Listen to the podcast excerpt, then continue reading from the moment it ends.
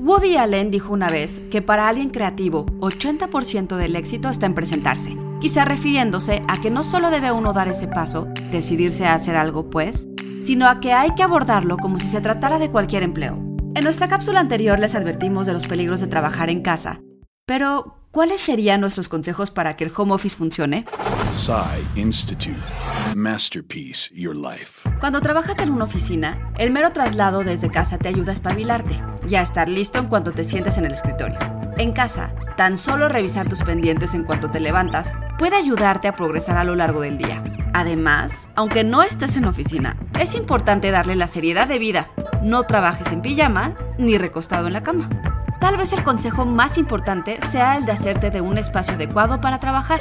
La asociación mental que haces entre trabajo y oficina te vuelve productivo y aunque estés en casa, un espacio adecuado, separado de tu vida personal, ayudará a que te sientas cómodo y despejado.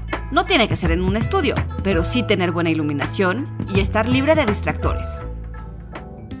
Quizás sea común decirlo, pero cuando trabajas en casa, tú eres tu propio jefe. Debes organizar tu día como lo harías en la oficina, tener claro qué hay que hacer y cuándo hay que hacerlo, y cumplir con tus objetivos sin que te lo estén recordando. También es importante tomar descansos, aunque sea para prepararte algo de comer y que tengas un horario para terminar. Finalmente, trata de hacerte difícil perder el tiempo en las redes sociales, sobre todo en las actuales circunstancias. Y es que evitar el estrés es necesario, además, para hacer más llevadera esta cuarentena.